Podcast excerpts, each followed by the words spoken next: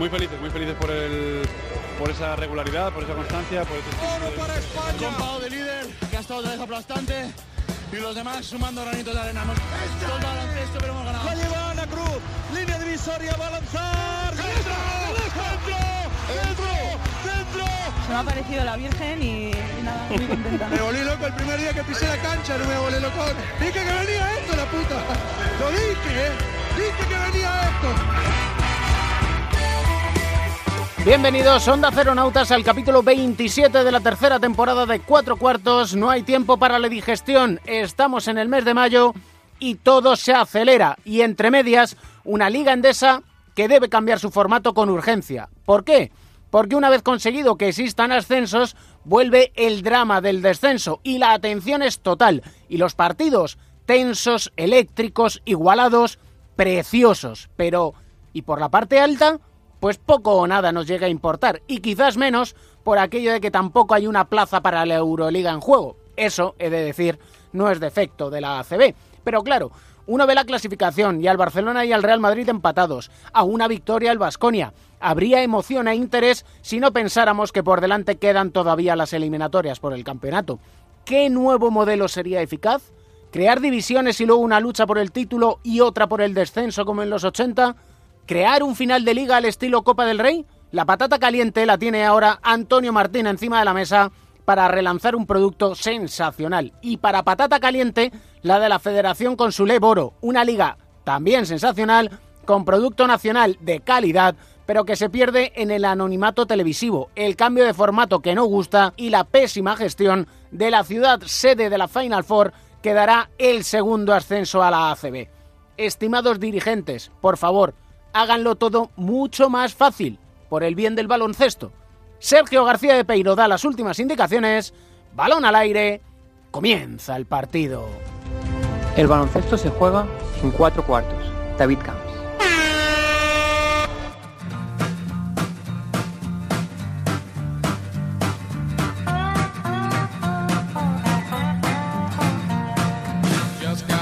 Ha llovido un poco ya desde el año 1999. Por desgracia, muchos de nuestros juniors de oro ya no juegan al baloncesto, pero siguen ligados al baloncesto. Conviene siempre recordar de dónde venimos para saber hacia dónde vamos y recordar a, lo voy a decir con cariño, a aquellos bandarras que llevaron al baloncesto a un nivel de otra galaxia. Don Bernie Rodríguez, ¿cómo está usted?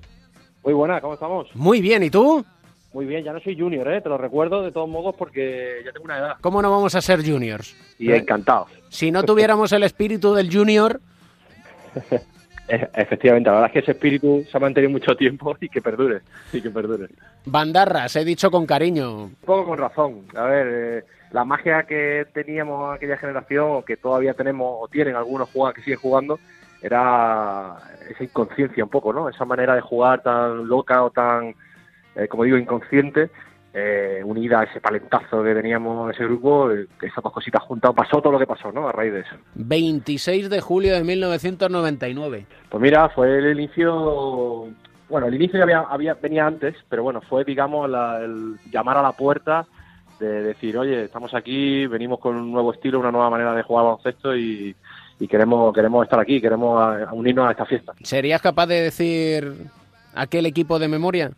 Eh, vamos, lo puedo, lo puedo pelear, lo puedo pelear. Vamos, allá. Eh, Raúl, Carlos, Juan Carlos, Zuli, yo, Julio González, Felipe, Germán, Pau, Francés Cabeza, Félix Herraiz. Yo creo que has estado bien, ¿no? Yo, creo que lo he marcado. Había por ahí alguno más que iba entrando y saliendo, Calde, López Valera, eh, bueno, éramos 14, 15, 16 jugadores que íbamos ahí combinándonos unos con otros para sacar esa generación maravillosa. Recuerdo que me decía Carlos Cabezas, Charlie Sainz de Aja supo llevarnos muy bien porque no éramos fáciles. Claro, éramos gamberretes, éramos gamberretes. Tú lo estás, iba a decir insinuando, pero lo estabas diciendo abiertamente, éramos un poco, éramos un poco gamberretes. Y bueno, en ese gamberreo, ese dar guerra que nos gustaba a nosotros, pues él nos manejaba muy bien, nos llevaba por el camino correcto. Éramos buenos niños, no, no vamos a engañar tampoco, éramos buenos, pero bueno, pues nos gustaba el jaleo, nos gustaba la broma mucho, mucho la broma. eh, y había veces que había que frenarlo y Charlie lo hacía muy bien. Nos, nos guiaba, nos llevaba por el camino correcto, en la dirección buena y bueno, la- ahí la- los resultados. ¿no? Le tenemos que hacer un monumento a Charlie, ¿eh? Y tanto, y tanto. Bueno, quizás una figura, entre comillas, digo, olvidada por el hecho de que muchos de nosotros hemos tenido unas carreras profesionales eh, tremendas, con, con mucho estatus, con mucho nombre, y Charlie ha quedado como un poco el entrenador de aquella generación, ¿no? Pero sin duda, lo vimos hace poco en un reportaje eh, de compañeros vuestros, que, Mm. que- que, bueno, el cariño que se le tiene es brutal y que, y que él siempre está en nuestra cabeza cuando hablamos de aquella generación. Es que no puede ser de otra manera. Sin él no hubiese ocurrido lo que ocurrió. ¿A quién se le ocurrió lo de teñirse de rubio? Pues no recuerdo, no te sé decir quién tuvo la primera idea. Sí, sí, todo rápidamente, como teníamos que jugar un campeonato posterior, cambiaba el formato de competición, teníamos que jugar todo pues, una previa al siguiente Europeo Sub-20 y sabíamos que teníamos unas opciones muy grandes de ganarlo porque eran selecciones de segundo o tercer nivel. Eh, bueno, pues algo hacemos, algo hacemos. Bueno, hubo muchas ideas y entre todas se acabó siendo, acabó siendo de ponernos de rubio. Y recuerdas cuando llegaste a Málaga, ¿no? Ahí teñido de rubio. Sí, sí, sí, sí, sí, a la vuelta fue difícil. Era la- el primer entrenamiento, ya había empezado la pretemporada del primer equipo, llegamos los tres, Germán, Carlos y yo, a, a presentarnos y a empezar a entrenar y ya el gran Bosa Malkovich, la primera palabra que cruzó con nosotros fue no me gusta nada ese pelo rubio. y, y, por supuesto fuimos todos corriendo a rapar todo lo que podíamos, porque íbamos todos muy rapados, íbamos todos con el pelo muy corto, o sea, era difícil. Ya tú sabes, Bernie, Ya esta no es sí. manera, tú. Vaya, como para decir la voz a Malkovich que no. ¿eh? Fue la, pres- fue la presentación al mundo profesional nuestra, esa fue nuestra presentación. no, no, no, tre- tremendo, tremendo. Que nos enseñaron muy rápido lo que significaba ser profesional allí. Y te enseñaron muy rápido lo que era ser capitán también, ¿eh? Sí, pues el segundo año, el segundo año profesional, siguiente año a ese del que hablamos, eh, Bosa decidió que yo podía ser buen capitán. Y bueno, ahí un niñatillo de 20 años haciendo lo que podía. ¿Y por qué te ríes? Bueno, porque porque era, muy complicado, imagínate, ¿no? Llegar al primer equipo de tu ciudad, donde has jugado desde pequeño y que de repente te llamen, oye, que, vas a ser el capitán. Y tú piensas, ¿capitán de qué, no? Pues jugadores tan veteranos, Dani Abram, del Comercic. Eh, bueno, había, era aquello un vestuario tremendo. Ganamos ese año la Copa Coras, que levanté, por supuesto, como capitán. Pero, pero bueno, fue un proceso también de aprendizaje muy, muy bonito, que me ayudaron mucho los jugadores más veteranos. Y, y bueno, esa es una historia, bueno, tuve 12 años de capitán. 12 años de capitán. Ni más ni menos. Y luego también capitán en Sevilla, capitán en Murcia. Sí, es cierto, es cierto. Ya llevaba los galones puestos y no, no me los querían quitar. En Sevilla te tocó ahí lidiar. Recuerdo que lo hablábamos siempre que había partido, que era, "Puf, estoy pasando las canutas. Digo, madre mía, qué sufrimiento estos jóvenes. Efectivamente, las nuevas generaciones que son más complicadas. y, bueno, pero también es un trabajo muy bonito. Yo, yo viví, eh, cuando yo era muy joven, viví la entrada al primer equipo con jugadores como Orenga, Xavi Fernández, Jesús Lázaro, David Romero, un montón de jugadores que me ayudaron muchísimo. Eso se me ha quedado dentro y siempre he intentado ayudar a los más jóvenes. ¿no? Y en el caso de Sevilla, por ejemplo, que fui, entre otras cosas, para ayudar a esa evolución de los jóvenes, pues lo disfruté mucho y me pusieron la cabeza como un bombo también, también te lo digo. ¿eh? Sobre todo en el vestuario. Mira, eh, te voy a recordar a ver si te suena esto que va a sonar y tú nos lo explicas, ¿eh? A mí la canción de... per- Ya te, ya te aviso que no es que me guste, pero el vídeo se hizo viral. O sea...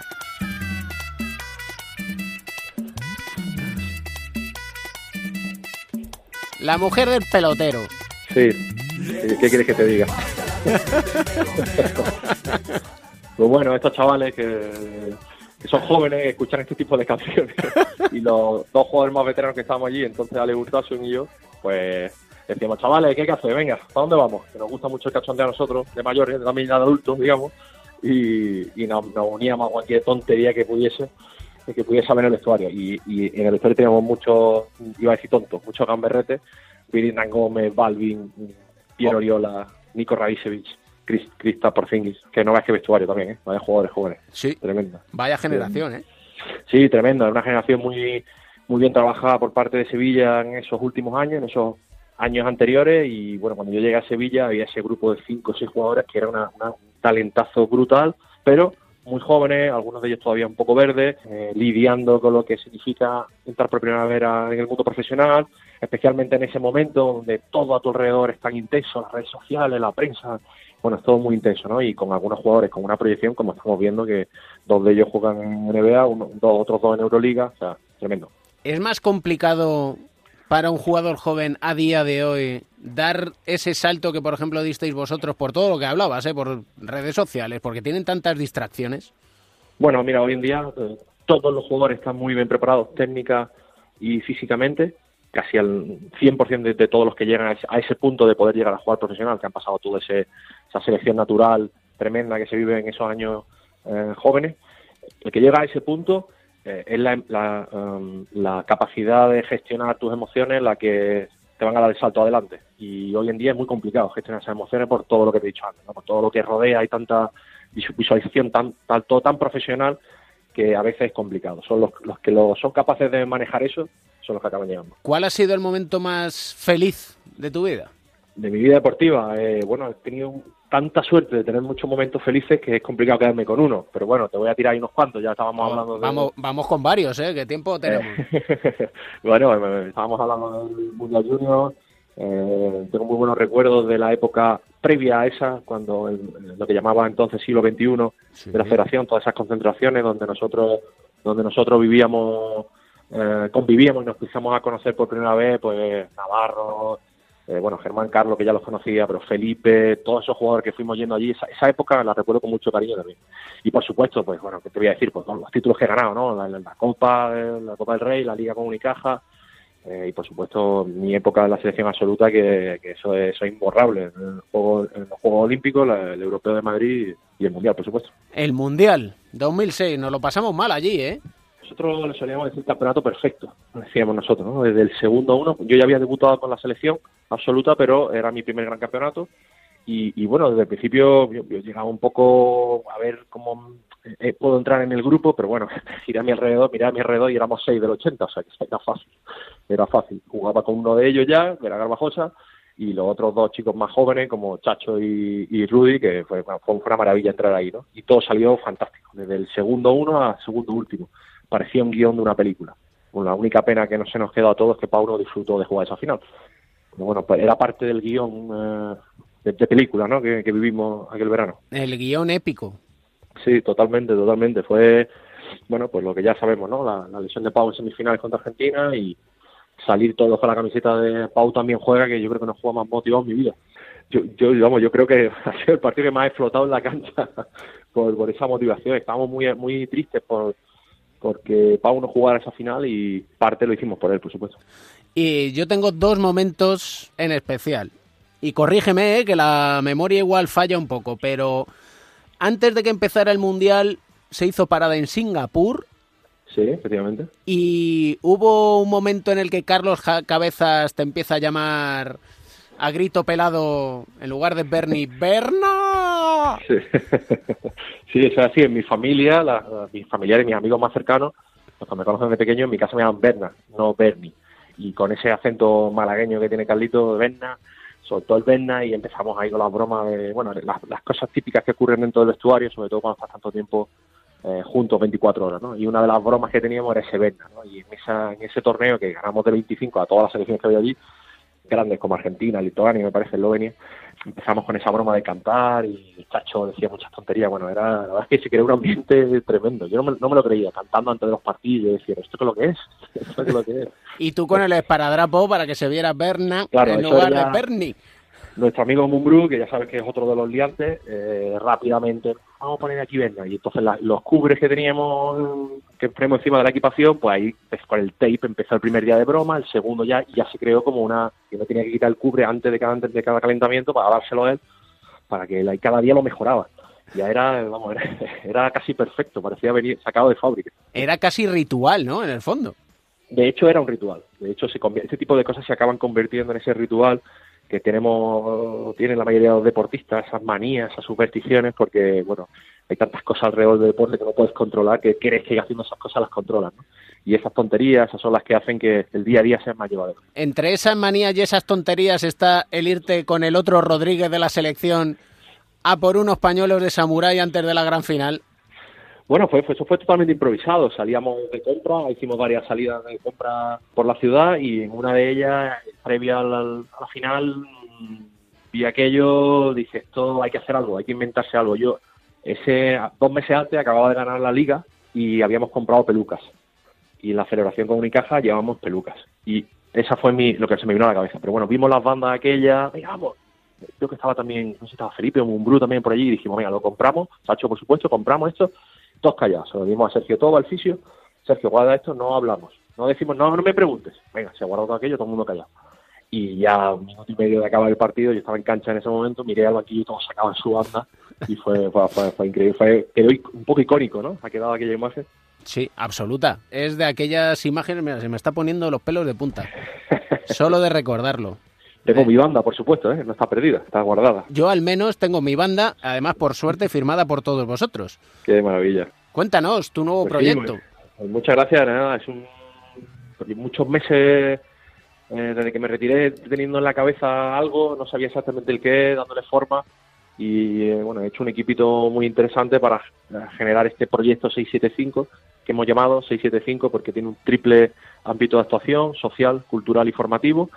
Eh, bueno, estaremos centrados en dos grandes eventos, dos grandes eh, zonas. Una primera de, de la metodología eh, para niños entre 5 y 12 años. Una- vamos a formar una academia de baloncesto y por otro lado eh, una cosa muy ambiciosa que estamos ya preparando, que es una convención internacional de baloncesto que haremos el año que viene, 2020, en Málaga, que además es ciudad europea del deporte. Convención Internacional del Baloncesto. Sí, sí, queremos traer a los mejores ponentes a nivel internacional para disfrutar de. No queremos no queremos darle un, un- tono eh, muy técnico del baloncesto y sí más eh, un espíritu de liderazgo, de la propia experiencia del ponente, los valores del, del que generan el deporte, en este caso el baloncesto, y, y con un target de público muy abierto del, del, del que le gusta el baloncesto o el deporte en general y del más experto de los baloncestistas Con los chavales de 5 o 12 años. A trabajar a muerte. Hemos, entendemos, todos los estudios nuevos se dan cuenta o se enfocan en que esas edades son las claves para el aprendizaje y vamos, queremos poner nuestro granito de arena en Málaga y en Andalucía para mejorar desde nuestra academia y abriendo con una sinergia muy amplia a todas las escuelas, a todos los colegios que haya eh, que quieran colaborar con nosotros para dar un empujoncito al baloncesto por mi zona y que vaya para arriba y, y mejorando. Proyecto 675 que además es solidario, porque con nuestro común amigo Edusel, todo lo que podamos hacer con Edu, nosotros encantados. Y, y ya hemos contactado con él para poder hacer eh, en esa pata social, en todas las acciones que hagamos, eh, y con Edu, por supuesto, siempre, siempre a muerte, porque es un tipo excepcional y, y vamos a ayudar en todo lo posible. te voy a hacer una muy difícil para ir acabando. Y es, ¿quién es el mejor jugador con el que has coincidido en cancha? Eh, uf, está muy complicada. Bueno, es muy difícil. Eh, si hablamos de jugadores españoles, eh, no nombraré a Pau, porque Pau está fuera de cualquier lista que se pueda poner. Entonces diré Juan Carlos Navarro.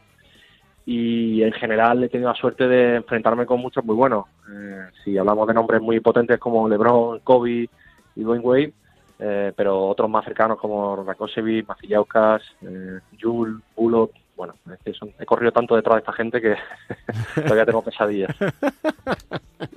Y Pau que está en otra galaxia, ¿no? ET. Lo de Pau, lo de Pau y Felipe, eso ya, eso está bueno. Y Carlito, que Carlito sigue jugando. Pero lo de Pau en concreto, hablando de la NBA y todos los años que lleva allí, la, lección tras lección, además, es tremendo, es tremendo. Sobre todo su, su manera de ser, su espíritu, su que, que es lo que refleja él, ¿no? Relacionado con el baloncesto y el deporte en general, es tremendo. Un ejemplo. Todo el mundo tiene claro una cosa y si no, pues ya se lo contamos los que por suerte tenemos la suerte de conoceros y es que soy gente normal. Bueno, es que lo que hacemos es meter una pelotita por un aro, que tampoco es que seamos neurocirujanos ni nada por el estilo, o sea que hay que poner los pies en el suelo, que, lo que hacemos es genial, es fantástico, somos unos privilegiados, tenemos una dote fantástica para hacer este deporte, pero tengamos los pies en el suelo, entendamos lo que significa también a nivel social y, y a nivel de público y, y es la única manera, todo lo que no sea eso es un error. Y eso sí, te vamos a pedir un temazo para acabar. Que por favor sea de los tuyos, no de los de Billy y compañía. Por supuesto, mira, este verano, este verano voy a ir al concierto de Imagine Dragons, que va a hacer Ajá. en Florencia, y así que te pido Origin de su último disco. Imagine Dragons Origin. Un abrazo enorme. Muchísimas gracias, un abrazo muy fuerte.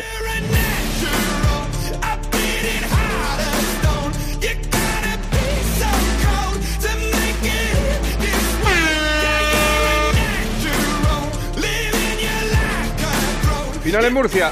Sí, acabó el partido en Murcia con eh, dudas, incógnitas y suspense al final. Un triple de club. En el último segundo hubo que buscar el replay. Al final lo dieron por válido. El triunfo fue para Guipúzcoa. UCAM 61, del Teco 74. 21 derrotas para UCAM, 9 victorias. eh, suma la décima del Teco que iguala a Movistar. Estudiantes, uf, cómo se pone la cosa por abajo. Madre mía.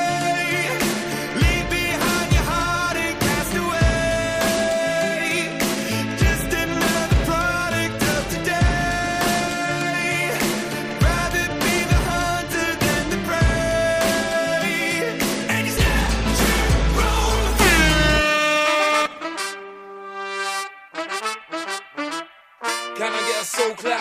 Uh, I don't care if this is old hat. If you got a money maker, then shake that. Let me state the facts. Pump bass in the track, cause we're about to take it back. Segundo cuarto en marcha y miedo me da saludar al jefe, así que primero voy a saludar a Pepe Catalina. Hola Pepe, ¿cómo estás? Hola, ¿qué tal? ¿Todo bien? Gracias. El jefe, ¿de qué humor estará? Joe Llorente, analista, ¿cómo está usted? ¿Qué tal, hombre? Muy bien, estupendamente. Dis- Fenomenal. Disculpe que le llamemos con retraso para esta grabación, ¿eh? Discúlpeme usted.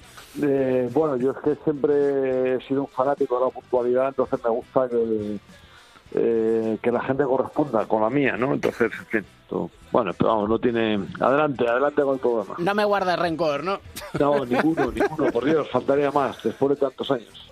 Tenemos tres temas encima de la mesa. No sé por dónde queréis empezar, si por la FIBA Champions Basketball League, por cómo está el descenso en la Liga Endesa o por los requisitos que pide la Federación Española de Baloncesto para la Final Four de la LEB. Oro. Por el de tú quieras. Pues la derrota del Tenerife en esa final de la FIBA Basketball Champions League con un escenario espectacular, con un ambientazo sensacional y en una competición que al Tenerife le ha rentado. Pues no lo sé, vamos, se lo tenías que preguntar a ellos, han saltado. Bueno, yo lo que sí que diría, eh, para suavizar un poco cómo está todo, lo, lo que sí que diría es que, vamos a ver, tiene, tiene mucho mérito para el Liberstar Tenerife haber llegado hasta la final de una competición europea con todo el desgaste que supone a lo largo de la temporada de viajes y también teniendo muy en cuenta que ellos están en, la, en las islas y que las conexiones no son nada fácil. Eh, armonizarlo además con la exigencia del ACB, haber estado en la Copa del Rey como han estado y seguir estando, digamos, en la zona alta de la clasificación. Creo que eh, primero hay que reconocer los méritos de Liberostar Tenerife, que ha sido un club de los que ha crecido mucho últimamente, y hacer ambas cosas, ¿no? Una pena que haya perdido la final, yo estoy seguro que le ha, le ha venido bien, le ha rentado deportivamente, como tú decías, porque han llegado hasta la final, aunque se han quedado con la tristeza de no haberla ganado. Eh, espero que a nivel de bueno pues taquillajes entre semana los partidos europeos que hayan jugado también haya sido rentable porque los viajes son muy costosos.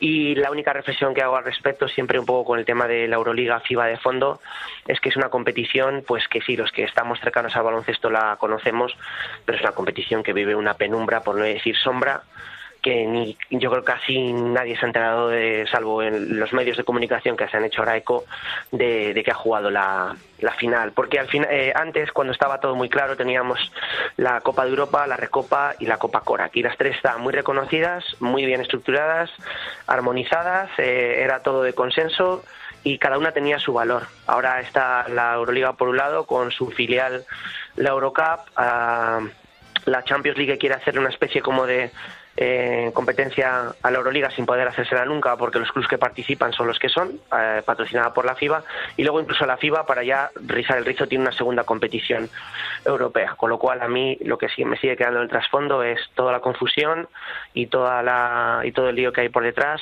por no ponerse de acuerdo y dejar todo un poco en siempre en una incógnita que no se resuelve. Por mi parte, estando absolutamente de acuerdo con todo lo que ha dicho Pepe, a mí me gustaría también realzar la actitud del Tenerife, el gran nivel que está mostrando toda la temporada con la dificultad que tiene competir, como ha dicho, eh, en, Europa y, y desde un sitio que está, desde un lugar que está muy apartado, ¿no? Además, cualquier competición europea es complicada, te ayuda a esforzarte mucho y hay pocos, eh, no hay más que ver a, a sus vecinos canarios, eh, que puedan competir en las dos y compaginar las dos competiciones, la nacional y la internacional, de forma eh, eh, eficaz, ¿no? Y ellos lo están haciendo, lo están haciendo muy bien esta temporada y, bueno, pues en contra de lo que ocurre a otros equipos, han llegado a la final eh, y han competido muy bien durante todo el año y están compitiendo muy bien, ¿no? Entonces, hay que felicitarles y es una lástima que, que bueno, pues lo que ha señalado Pepe siga ocurriendo, ¿no? La, disparidad de competiciones, la confusión que hay y eh, la conclusión que lleva a que los aficionados en general estén un poco más despistados y en consecuencia menos atentos a todo lo que sucede. Y sobre todo un poquito más desconectados. Em, hablando de final entre cuatro, Pepe, eh, ¿nos podrías explicar qué requisito solicita la Federación Española para ser sede de la final entre cuatro de la Leboro? Bueno, lo cierto es, para que primero lo entiendan los, los oyentes, ¿no? De, de qué se trata, la Leporo, eh, como segunda competición profesional del baloncesto en España, eh, digamos que tiene un formato de competición eh, para ascender que va de esta forma. El primero que, que queda en la liga regular, que ha sido el, Betis Energía Plus, asciende directamente, y la otra plaza de ascenso surge de la siguiente forma. Primero hay un playoff que va a empezar esta semana de eh, ocho equipos, desde el segundo hasta el noveno, y los cuatro resultantes ganadores de ese playoff se enfrentarán en, en una Final Four a sede única de la que el ganador será el otro equipo que ascienda. Eso me gustaría puntualizarlo porque el año pasado eh, fue todo vía playoff. En los últimos años era todo vía playoff, aunque ya tuvimos este formato de Final Four hace tiempo. ¿Qué particularidad tiene esto? Que hay que jugar la Final Four en algún sitio. Y como no hay designada una sede neutral eh, desde el inicio, como podría, podría ser una posibilidad, sino que hay que pedirlo, pues la, la sede aún no está designada. Eh, a diferencia de la Euroliga, que sabemos que es Vitoria hace mucho tiempo, la sede aquí aún no está designada, porque creo que entra mucho en juego la importancia de que el equipo anfitrión esté en ella. Mm, Yo creo que salvo, este- salvo excepciones muy excepcionales, ningún equipo que fuera que no fuera anfitrión estaría interesado, salvo que sea una ciudad que esté muy pendiente de atraer baloncesto porque no tiene baloncesto de primer nivel y le gustaría tener un acontecimiento de este tipo. Ah, Luego viene lo que tú comentas, ¿no? Una vez hecha toda esta introducción para situarnos un poco en, en contexto, es que las condiciones que ha pasado la Federación para poder acceder a ello, pues son muy exigentes, ¿no? Tanto de mm, publicidad en, en la instalación, eh, porcentaje de taquillaje de la competición, logística hotelera. Bueno, pues creo que a, aquella ciudad que lo vaya a organizar le va a suponer pues un- una, una inversión y un esfuerzo importante que a día de hoy parece ser que hay dos ciudades que son Bilbao y Palma Mallorca con sus dos equipos ambos en playoff están empujando por tenerlo. Se podría dar el caso, David, que eh, cualquiera de estos dos eh, no se clasificase al final en la Final Four después de haberlo tenido concedido porque bueno pues no pase el playoff y, y al final pues eh, haga todo este desembolso para que su equipo no esté, lo cual yo creo que le restaría un atractivo. Desconozco cuándo va a tomar la federación la, la decisión porque ha habido una polémica, que es por lo que tú lo sacas hoy y lo hablamos, ha habido una polémica en cuanto al descontento de los clubes por las exigencias que estaban eh, pidiendo para poder organizarlo, todo esto está generando un retraso y yo no sé si realmente tendremos la sede antes de que acaben estas series. Lo deseable sería que se supiera, ¿no? Porque desde que acaben las series hasta que se organiza la Final Four quedan muy poquitos días. Y este es un poco el objeto de la polémica. Y la verdad es que con previsión los aficionados pueden ir, los equipos pueden programar los traslados, puede salir más económico, que precisamente la economía no es muy bollante. Yo no sé si tú lo entiendes, Joe, tanta, digamos... Bueno, a mí es que me parece un disparate este sistema de competición. Vamos, eh, si quieres, en, otro programa lo comentamos en, profundidad, pero me parece que no tiene ningún sentido. Eh, hacerlo de esta, de esta forma eh, es incoherente con el resto de, o con la competición en, en sí y bueno, y da lugar a, a situaciones eh, como la que estamos viviendo ahora mismo, ¿no? Eh, pero sí, aparte de esto, pues eh, lo ideal sería que estuviera ya nombrada. Lo que pasa es que la propia incoherencia del sistema pues impide que ahora mismo sea así, ¿no? pero bueno, en fin, esto es lo que hay. Sí, pero en la incoherencia del sistema, digamos que, eh, como decía Pepe, eh, desde el principio de temporada, ya que cambias el sistema de competición, designa una sede. Directamente habla Ya, con claro, quien pero, quieras. pero sí, no, claro, pero es que el, el problema de hacer este sistema de competición, esto está muy bien cuando tienes un producto muy atractivo, entonces las ciudades rentabilizan la llegada de miles y miles de aficionados o en forma de otro tipo de publicidad, pero cuando no se sabe ni quién va a jugar, no tienes eh, eh, ni idea de, de- de lo que va a suceder durante la temporada y el producto no es tan atractivo, pues como es muy caro, pues pasa lo que pasa, que no, no todo el mundo está dispuesto a pagar, ¿no? La clave la, la acabas de dar tú y yo. Yo creo que a diferencia de, de lo que puede suceder en la Euroliga, que cualquier eh, ciudad participante, aunque su equipo no se clasifique, lo, lo va a rentabilizar y esto lo vamos a ver en Vitoria en breve, que no va a estar el Vasconia y aunque va a deslucir, pero no va a dejar de ser un acontecimiento magno que le va a rentabilizar a Vitoria lo que ha invertido por traerlo, pues en este caso eh, en la LEP parece que a lo que lleva este formato de competición es que el que lo organice sea uno de los que va a estar involucrado en la disputa deportiva. Y eso, como no se va a saber o no se está sabiendo hasta estas fechas, pues yo creo que conlleva a un retraso, a una indeterminación, a una indefinición que no ayuda. Y hablaremos del descenso a la LEP precisamente porque ahora mismo están Gran Canaria, Obradoiro, Fuenlabrada 11 victorias, Estudiantes del Teco GBC con 10 y Murcia y Breogán con 9, doble jornada. Está el tema calentito, calentito y tremendo lo de Guipúzcoa que parecía absolutamente desahuciado y sin embargo está fuera del descenso. Pues sí, vamos a vivir jornadas apasionantes. Además, las dobles jornadas suelen, digamos, eh, dar con resultados a veces inesperados, ¿no? Por la la intensidad de los partidos, porque no estamos acostumbrados a que sea así y puede que salgan equipos muy apurados con cierto alivio y equipos que estaban aliviados con bastante apuro, ¿no? Ahora hay una lucha grande, lo que tú has dicho, el despertar del, del Teco Guipúzcoa Basket, perdón, le ha puesto, eh, yo creo, en mucho peligro a equipos históricos, tú has mencionado al Herbalife Gran Canaria, eh, el, el Movistar Estudiantes está ahí, que tiene este jueves un partido importante contra el Real Madrid y difícil. Y, y ahora mismo la realidad del descenso es una amenaza verdadera, no es como antaño o como hace unos años en los que los equipos que podían descender deportivamente tenían el colchón de que luego los que ascendían del EP no pudieran cumplir con las tremendas exigencias. ¿no? Ahora sí que es algo real y los que suben van a subir los que bajan van a bajar. Y la verdad que el del Teco ha jugado muy bien toda la temporada, no le han ido bien tanto los resultados, pero yo con todo el mundo que he hablado y lo he visto más en primera persona, ha jugado bien a baloncesto y ha metido mucho en muchos apuros a unos cuantos. Así que va a ser una disputa importante y que seguramente no se cree, no, quede dilucidada hasta casi la última jornada. es una prueba más además de que otro tipo de competición es posible, ¿no? La gente no mira los puestos de arriba porque lo que pueda suceder en ellos eh, no es definitivo, en cambio lo que, lo que sucede al final no tiene remedio, ¿no? Y de ahí que, que todos estemos pendientes de lo que sucede en estas tres jornadas, ¿no?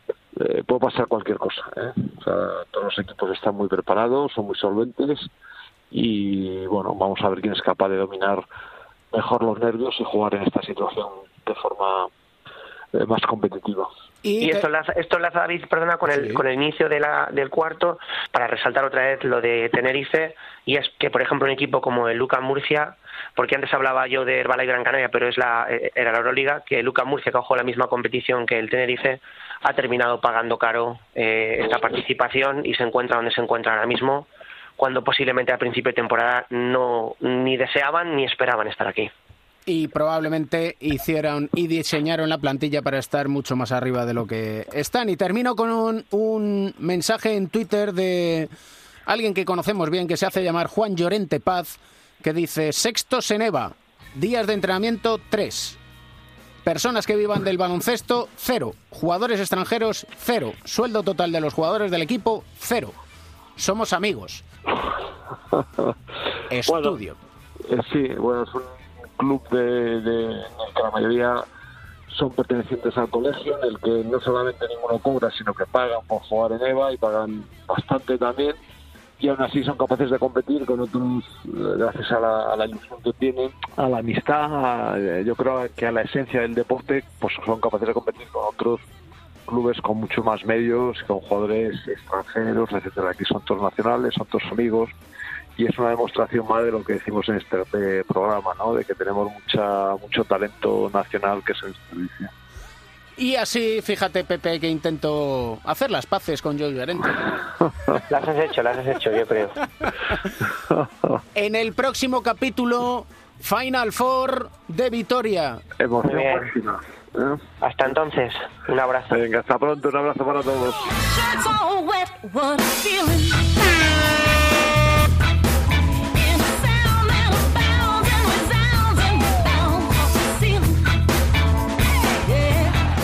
Reverso de Juancho, Plumlee. Hacia adentro, Plumlee. Juancho que se la juega de tres y la mete. Ahí está, y el bailecito. La locura. Eran Gómez. Hey, look at him dance. he, he doesn't do the dance in the middle of the game, did he?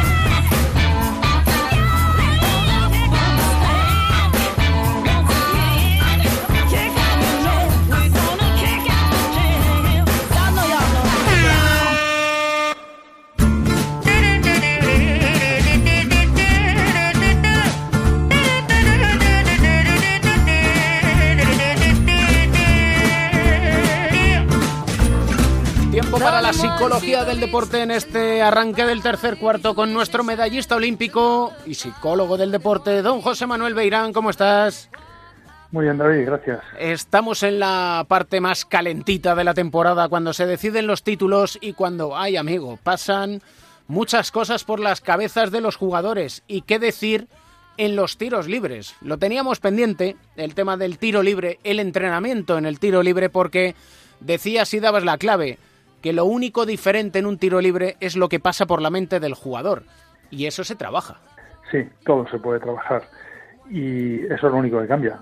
Ya decíamos que era el único tiro que en cualquier campo del mundo está a la misma distancia, que nadie te molesta, que tienes equilibrio, que no estás cansado, porque tienes un momentito para descansar, por lo menos un rato.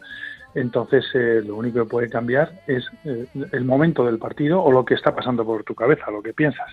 Y habíamos hablado de que lo primero que había que ver es si tú tiras igual en los entrenamientos que en los partidos. Si tú tiras igual de mal, me refiero que tienes un mal porcentaje en entrenamientos, un mal porcentaje en el partido, lo que hay que cambiar es la mecánica de tiro. O sea, y hay errores en el gesto. O sea, son es un tiro que no está consolidado. Pero si tú en el entrenamiento tienes un buen porcentaje, o por lo menos bastante mejor que lo que haces en los partidos, o en distintos momentos del partido, por ejemplo, al final del partido, cuando estás decidiendo algo, pues el problema sí que es de que hay que trabajar el tiro bajo presión, que es que es y, y para eso ya lo decías que lo importante es la rutina. Se han hecho muchos estudios de estos, pero prácticamente en todo lo que se está de acuerdo es que eh, la rutina ayuda. O sea, no es lo mismo tirar sin ningún tipo de rutina que tirar con, con una rutina. Y la rutina, en el fondo, lo único que hace es, es eh, repetir siempre lo, lo mismo y hacer los, los mismos gestos mecánicos, pero también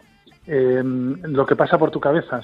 No es, no son secretos de decir. Yo me acuerdo cuando tiraba Garbajosa que, que decía una frase antes de tirar y todo el mundo, bueno, ¿qué es lo que dirá? Eso es lo de menos. Lo importante es tener la cabeza ocupada para no tener pensamientos negativos, para que no te venga a la cabeza el que, bueno, he fallado dos tiros libres, eh, me estoy jugando el partido en este tiro libre, cualquier cosa de esas que venga a la cabeza ya es un pensamiento negativo. Entonces lo que hay que hacer es tener la mente ocupada en algo que no tiene por qué ser ni siquiera mecanicista, ni siquiera eh, eh, tienes que estar pensando tengo que dejar el brazo estirado, tengo que eh, darle el golpe de muñeca para que gire el balón. No, si tuviéramos algún mensaje de ese tipo o tenemos que recordarnos algo, debería ser solo una cosa. Ya dos nos puede volver locos. Porque dos te hace pensar, claro. Sí, ya pueden interferir además. Si yo pienso en las piernas y además en los brazos, ya eh, probablemente el tiro ya no sea tan fluido. Y lo que lo más importante, y en casi todos los deportes, en gestos de este tipo, lo, que es muy importante es el ritmo, el ritmo de tiro. Entonces es cuestión de repetir mucho. Yo, mira, el, el- creo que el mejor tirador de tiros libres de la NBA, en porcentaje en toda su carrera, creo que es Rick Berry. Rick Berry tiraba, mm, tenía una mecánica de tiro estupenda para tirar desde el campo, o sea que no estamos hablando de los años 20. Y sin embargo los tiros libres los tiraba a cuchara. Y creo que es el mejor porcentaje. En el- Si no es el mejor, es uno de los mejores porcentajes. Más de un 90% en toda su carrera, tirando a cuchara. O sea, que eso es un tiro que ahora lo ve cualquiera. Hay alguno que lo hace en Estados Unidos, pero es muy raro y todo el mundo se reiría de alguien que tira así. Pero si tú repites ese tiro muchísimas veces y siempre igual, puedes llegar a meter muchísimas. Tiro bajo presión, pero por mucho que uno entrene, no es la misma situación que en un partido. No es la misma presión, pero sí podemos ser capaces de tirar con alguna presión, algún tipo de concurso, de castigos, eh, de, apuestas entre el equipo cuando hay gente delante, y si no tú mismo, es el, el decir, bueno, voy a- tengo que meter estos tiros libres seguidos y si no, pues no me voy hasta que acabe. O algo que iba a hacer hoy que me apetecía, no lo hago si no lo consigo antes del entrenamiento. Cosas de ese tipo. O sea, no, no es la misma presión que un partido, pero te vas acostumbrando. Lo importante es hacer esa rutina, porque hay jugadores que son capaces de tirar mejor al principio del partido cuando no se juega nada, los tiros libres, que al final, cuando ya son muy son casi decisivos. Pero hay otros jugadores que es al revés, que al principio tiran como muy relajados y tiran peor que cuando tienen que concentrarse, tienen que hacerlo bien en el último minuto y ahí tiran un porcentaje mayor. Al final la clave está en tirar siempre igual. Da igual que sea el primer minuto del partido o el último. Y para eso es la rutina. Lo que pasa es que la rutina tiene unos pasos, cada uno tiene que tener su propia rutina, puede ser bastante rápido, es más, cuanto más rápida sea la rutina, no acelerada, ¿eh? pero, pero con pocos gestos, pocos movimientos, mejor, porque más mejor va a aguantar la presión.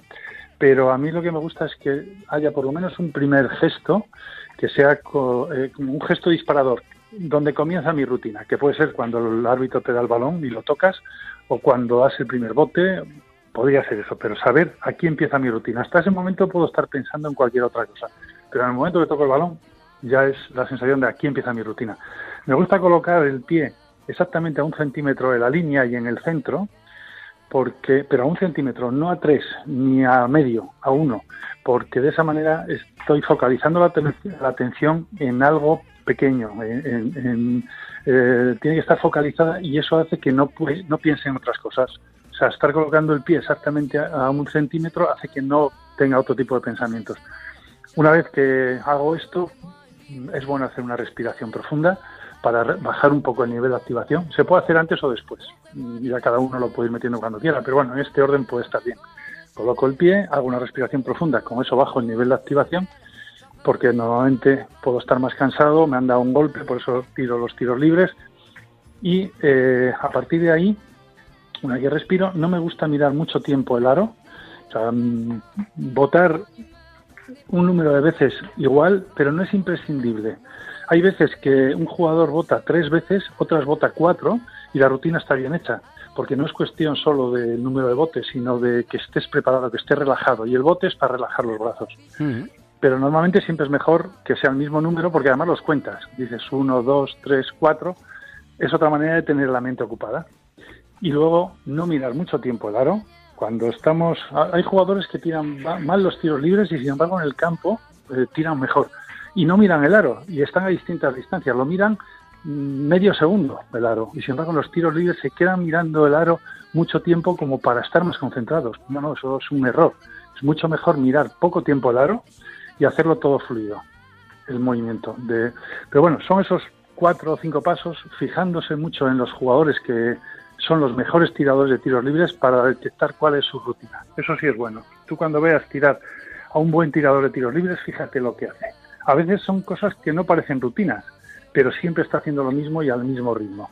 Lo que, lo que también es importante cuando decíamos que había que repetir mucho, es tener muy claro cuál es el objetivo. Un día vamos a hablar de tiro y hablaremos de esto, pero de tiro normal.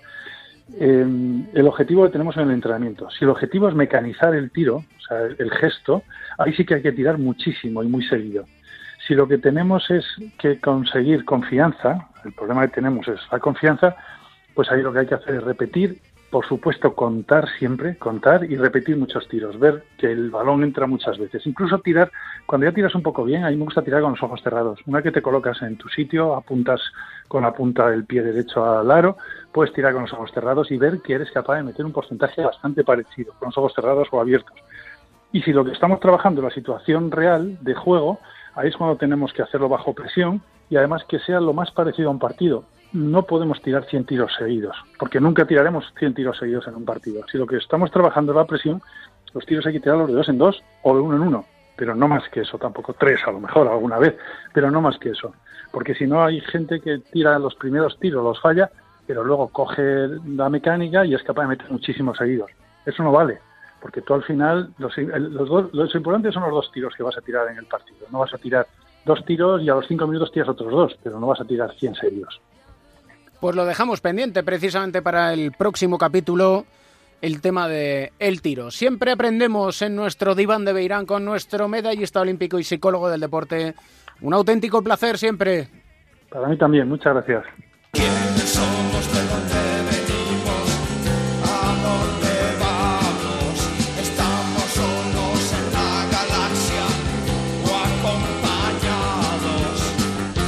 Gallego de Pro Melotero, ¿cómo estás? ¿Qué pasa, Can? Siempre acompañados del buen baloncesto, Nos gusta el baloncesto. del buen vino, la buena caña y el Ahí te dejo que nos vamos a meter en un lío. y el punto suspensivo. El punto puntos suspensivo. Y el- las buenas ciudades. Nos vamos a Girona, ¿te parece? Me parece sensacional porque hay campeón de la Liga Día femenina. Una de las ciudades más bonitas, además, de este país.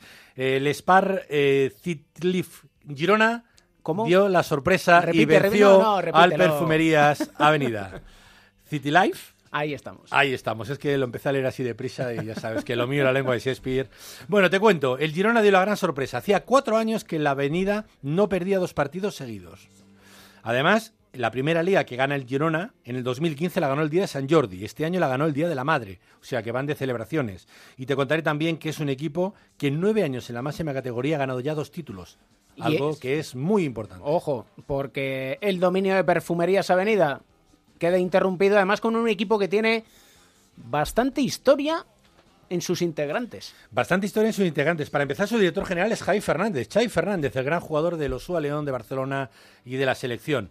Eh, su entrenador, Eric Suris, 36 años. Solo lleva tres temporadas entrenando en la élite.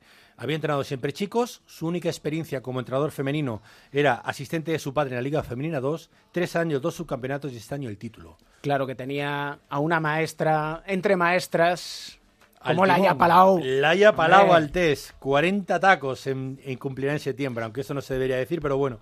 Pero fíjate, ha tenido mejores números en el playoff que en la liga regular. O sea, algo que solo está a la altura de los más grandes. Se ha convertido en la jugadora con más asistencias de la liga día. Y además, sumando su título número 14 de liga. Se dice 14 pronto, ¿eh? ligas. Y además en este equipo de Girona han unido a Laia Palau con una gran amiga suya como es Nuria Martínez 15 años después. Otra de las grandes líderes de ese vestuario. De hecho, ellas dicen que son las dos eh, grandes jefas, las dos mm, personas que mueven ese vestuario. Nuria Martínez, un caso raro, porque la verdad es que ha hecho mucha más carrera fuera de España que en España. Junto a Maya Valdemoro, yo creo que es de las pioneras en, en salir fuera. En 2006 era una gran promesa, lo había ganado todo con el Perfumerías Avenida y allá que se nos fue a Moscú. Y claro, pasa lo que pasa, que después de tantos años, cuando llega este año a Girona, en la web del club le preguntan, hace tantos años que no juegas aquí, para la gente que no te conozca, ¿qué tipo de jugadora verán en Fontallao? Madre mía. Y eso que había ¿Eh? hecho un anuncio. Es Menos un mal. anuncio, ha sido la primera mediática. ¿Te acuerdas de este anuncio? El del Kinder... Bueno, escucha. Toda la energía y las ganas de vencer. Alguien como Nuria no olvida jamás que es una deportista, ni siquiera cuando come. Cuando elige un snack, Kinder bueno. elige Ahí esto bueno. hoy en día... ¿Cómo? No sé yo, eh, no sé yo, deportista ¿Cómo de no? élite y comerte un Kinder bueno, mucha caloría. Eran otros tiempos, yo creo que fue la primera mediática en cuanto a salir en la televisión. Y bueno, eh, ha sido su apuesta vital, estar con su familia, estar con su pareja. Pierde mucho dinero con lo que ganaba fuera, pero podemos decir que le ha salido bien. Hablamos ahora de otra de las eh, grandes de este equipo, Nadia Gómez Collado, la brasileña. Eh, toca la guitarra, toca el violín, toca la batería, toca la flauta, toca el piano. Es una virtuosa. Su profesora ha sido su madre, que es profesora de música. Renacentista del Renacentista, baloncesto. su- Y tenemos a la checa, Eso dilo tú. a Julia Reisingerova. Reisingerova, una de las grandes promesas del baloncesto europeo. MVP a los 21 años en un equipo de estrellas como es el Girona. Modesta y trabajadora, decía cuando le daban el premio. No me lo puedo creer, es un error. Si yo no soy la mejor, si yo no he hecho nada especial. Esa es eh, Julia, que cuando le pitan a una persona al que cree que no es buena, se traerá una canción, se aleja y dicen que no protesta nunca. Y la capitana.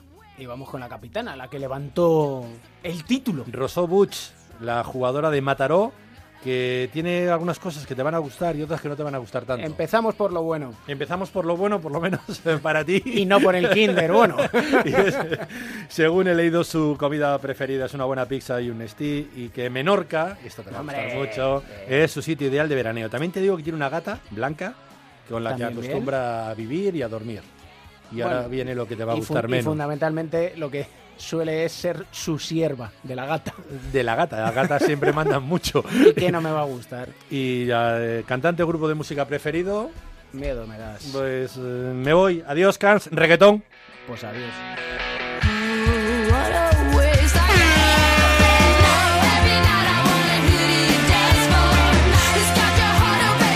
Hacia adentro Kawhi, vaya mate. ¡Qué respingo! Leonard makes his move.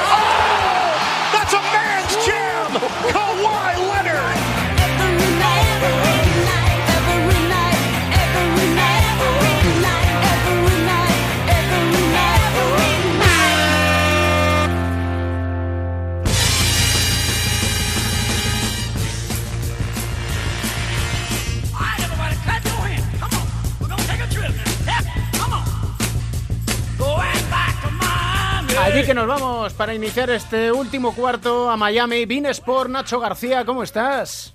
¿Qué tal, amigo David Camps? Muy buena. Sigues ahí con tus palmas, ¿no? Yo sigo aquí, mira, ahí. In- in- in- intento ir a ritmo, pero no, mal hecho, mal hecho. Yo Tengo una pandereta, pero no, no sé por qué no, no suena. No sé, ya tengo que arreglar. hay que hay que mirar un poquito, a ver si conseguimos presupuesto para a ver si nos toca la lotería.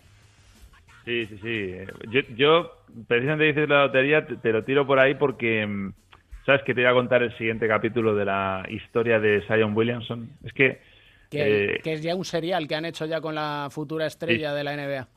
fíjate que todavía no empezó a jugar en la NBA y ya tiene para hacer tres libros, pero, pero bueno, sí, sí. La, la última, que va a ser eh, muy pronto, la próxima semana, es, es porque llega el- la lotería del draft. Eh, ya la gente que me escucha sabe lo que es. Eh, es el sorteo que va a definir en qué orden eligen eh, el próximo mes de junio a los jugadores, eh, las distintas franquicias, ¿no? Entonces, eh, tiene mucho interés este año, evidentemente, como todo, por, por Zion Williamson. Se va a emitir en directo, como siempre, pero en este caso, además, yo creo que el propio jugador va a ser el que más interés tenga, porque de ahí va a salir eh, el que le elija, ¿no? Yo creo que no hay ninguna duda de que el que salga como primero eh, le va a elegir a él. Sería una sorpresa, ¿no? Que no fuera número uno de- del draft. Entonces, eh, como buen sorteo puede pasar cualquier cosa, pero por contar un poco cómo son las eh, características, decir que, en ese sorteo están los 14 equipos que no se clasificaron para los playoffs, eso ya lo saben muchos, y que luego dentro de eso no todos tienen las mismas probabilidades. Este año en concreto hay tres equipos que tienen el mayor porcentaje de, de probabilidad, que es un 14% para cada uno de ellos, que son los Knicks, que son los Cavaliers y que son los Phoenix Suns. Esos son los tres equipos que más probabilidades tienen. Luego están los Bulls, que tienen también un 12,5, los Hawks y demás. Y ya muy, muy abajo, con solo un 1% de posibilidades, están los Hornets, está Miami Heat y está Sacramento Kings. Tú fíjate si llega a agarrar a Zion Williamson uno de estos tres, que tienen solo un porcentaje, o sea, un 1% de posibilidades de, de agarrarlo, ¿no? Sería, sería tremendo. Pero, pero sí, y fíjate, ese último que es Sacramento tiene una particularidad muy grande, no sé si sabes cuál es. Sácame de dudas. Mira, eh, si sucede algo tan remoto, tú imagínate que eres aficionado de Sacramento, ¿no? Venga. Y sucede algo tan remoto como que ese 1% se hace bueno y te toca el número uno del próximo draft. Bueno, pues si lo agarra Sacramento, iría directamente a Philadelphia 76ers por deudas que sabes que tienen de temas de traspasos y demás. Bueno, pues Ah, imagínate, ¿eh? Anda, imagínate que, que te toca Zion Williamson y lo tienes que regalar. Pues Filadelfia con Joel Embiid, Yo no Simmons... sé dónde, lo meterían, no sé dónde lo meterían, la verdad. Pues Embiid de base, Simmons de pivot, podrían hacer una alternativa. ¿eh? Sería, sería curioso, desde luego que sí. Pero bueno, lo normal, lo normal eh, es que vaya o bien a los Knicks, o bien a los Cavaliers, o bien a los Suns, o bien a los Bulls. De ahí para abajo ya sería raro que fuera a otra franquicia. Y sobre lo que suceda, evidentemente, eh, otras veces está la duda, ¿no? De cuando es el sorteo, luego hay que esperar al draft. eh, como tal, porque no se sabe hacia dónde puede elegir uno u otro. Este año es tan, tan claro que, que, ya pues el equipo que lo agarre, eh, en base a él, va a construir su futuro. Sobre todo porque hablamos de tres equipos, eh, Knicks, Cavaliers, Suns e incluso los Bulls, que están, digamos, eh, renaciendo, ¿no? Están construyendo todo en torno a, lo que hay ahora mismo, que son gente joven, así que todo giraría en torno a, a Williamson. Y veríamos a ver si recalara, por ejemplo, en New York Knicks, si los Knicks consiguen a Kevin Durant y mezclan a Durantula, a otra estrella, y a Zion Williamson, y por fin en la gran manzana, pues a Spike Lee le dan una alegría. Porque de Pues eso sí. se trata, de que, le lote- de que le toque la lotería. Estás haciendo lo mismo que van a hacer a partir de la noche del martes todo el mundo en los Estados Unidos. Eh, el, equipo que elija, claro, el equipo que elija a Zion Williamson, porque va a ser el número uno del draft, a partir de ahí es un arma potentísima de negociación para traer a cualquier agente libre. Tú lo has dicho. Veremos qué es lo que sucede y tú que nos lo cuentes. Un abrazo muy fuerte, Nacho. Abrazo grande para todos.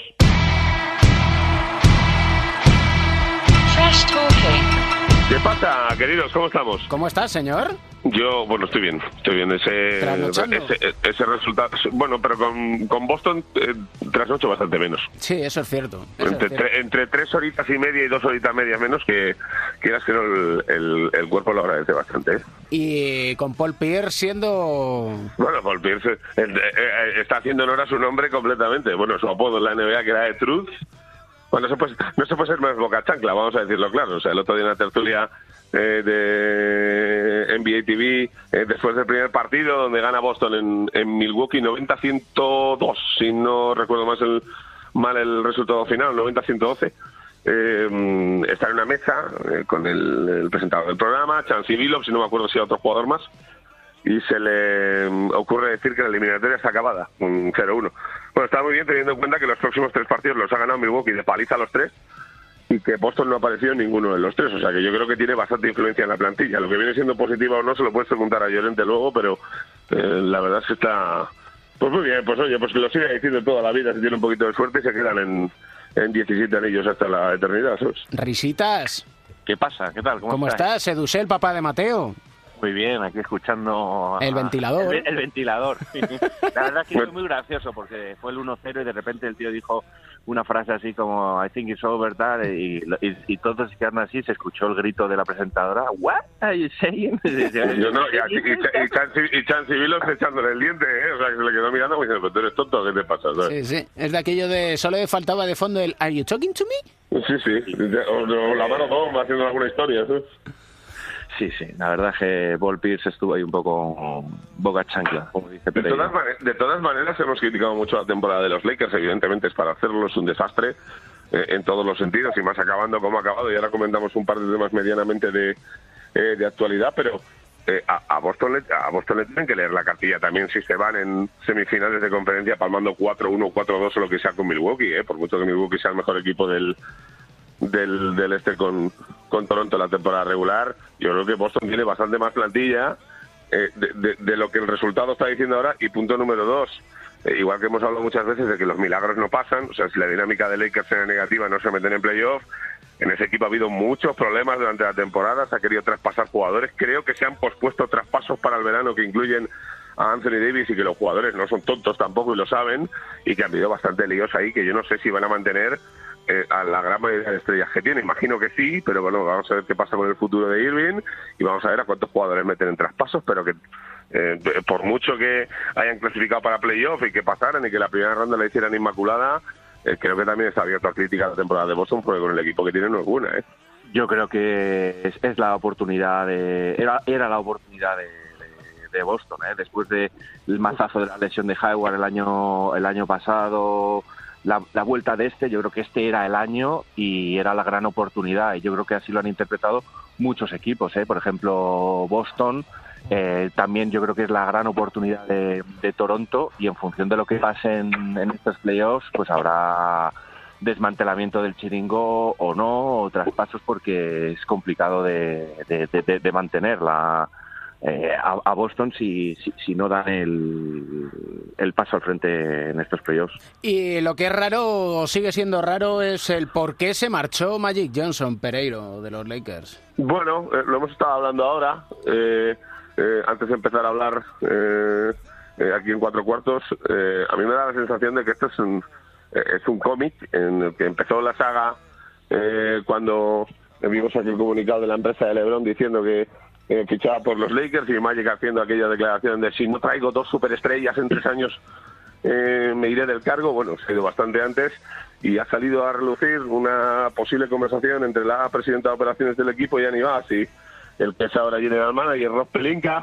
eh, donde ponían a parir a Magic entre los dos. Y dicen que ese fue el primer punto en el que Magic entendió que para estar aquí echando una mano o ayudando al equipo, posiblemente eh, a ver, ya hemos visto, porque lo hemos visto y porque lo sabemos por lo que nos cuentan, que eh, tampoco era el ejemplo modelo de general manager. O sea, él tenía unas horas de trabajo, eh, los viajes los hacía por su cuenta, eh, no iba a todos los partidos, odiaba aquello de que no poder hablar de cualquier jugador por mucho que le gustara en un partido de la temporada regular. O sea, que, que su trabajo era un poco extraño también, pero que ese día ya entendió que si le critica a su compañero y si le critica a su jefa, pues mira, mejor me quedo en mi casa y me pongo, me pongo a ver los partidos antes que me estén aquí eh, machacando por, por, por algo que posiblemente no me vaya a llevar a ningún sitio, ¿no? Y en el rincón de Mateo, Risitas hoy está muy tranquilo, Edu. Sí, sí, no le veo yo muy alterado No, no, tampoco, ¿eh? está, está debe estar tan tranquilo como Sí, nuestro sí. protagonista en el rincón de Mateo que no suelta palabra. No, hay que, mimeti- hay que mimetizarse un poco con, con Mr. Sonrisas. Kawhi Leonard, que yo creo que es uno de esos jugadores que prácticamente podrías hacer un meme con las camisetas esas, igual que la de Chuck Norris, que tan pronto está feliz, durmiendo, enfadado, mosqueado, mm, exultante y siempre tiene la misma, la misma cara. Y eso que él dijo cuando llegó a traspasado a Toronto el verano pasado, después de una larguísima carrera en, en, en San Antonio, dijo, es que aunque no lo creáis, yo soy un tío feliz y, y sonrío. De hecho, hubo un, un artículo de Matt Bonner en Players Tribune que él hablaba de él como un jugador con un grandísimo sentido del humor y, y- y como una pieza clave. Él decía que, que, el, que Kawhi Leonard es como es tan importante como el pan en un sándwich, ¿no? Eh, que al final es lo que sustenta todo.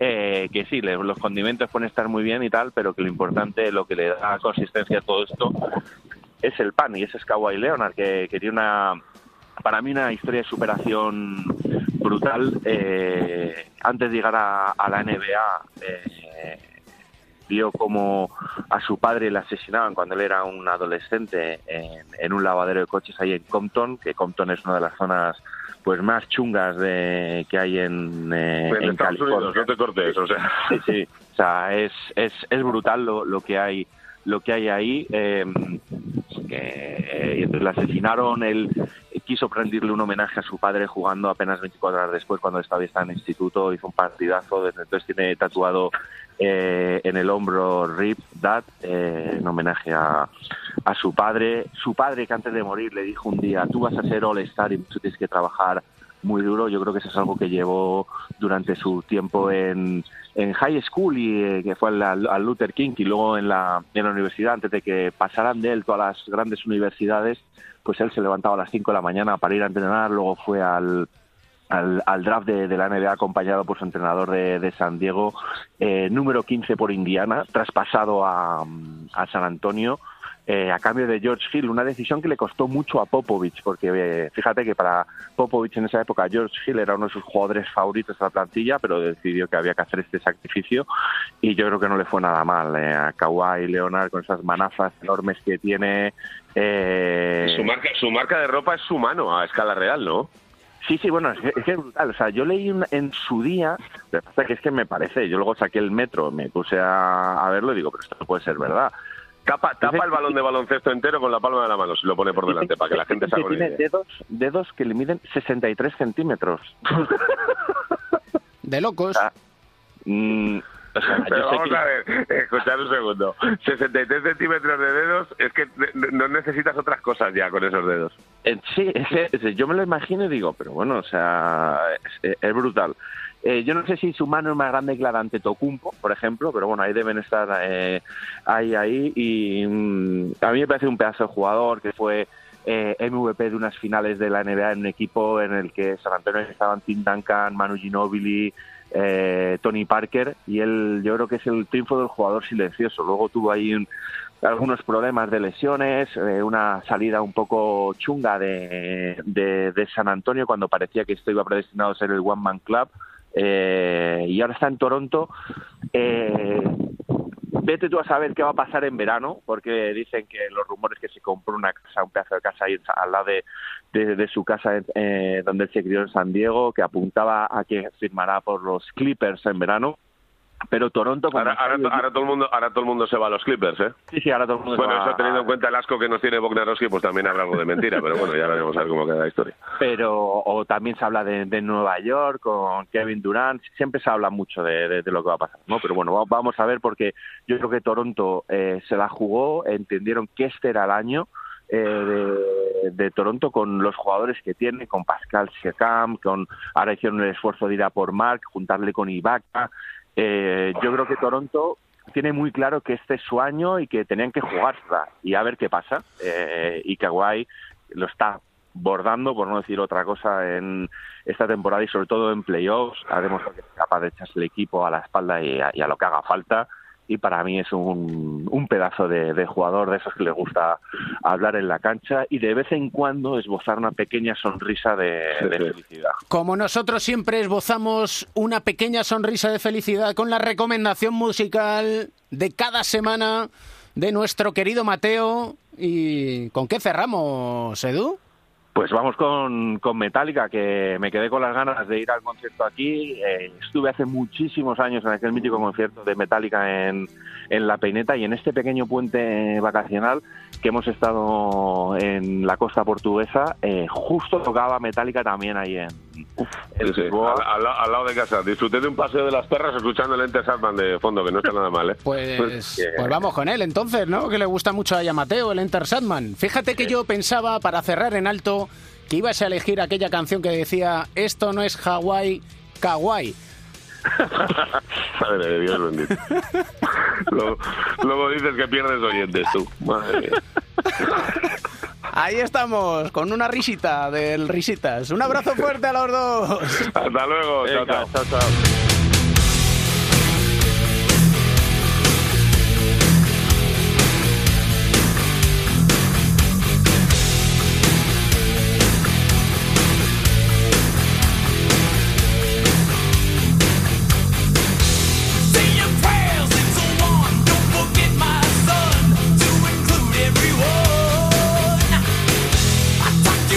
Nos vamos al país de nunca jamás, dice Metallica en este clásico. Ese lugar en el que los niños no crecen, donde no existen responsabilidades, no hay reglas, como aquí, en cuatro cuartos, solo diversión. Sí, somos un poquito Peter Pan y quizás sea ese nuestro motivo para sonreír.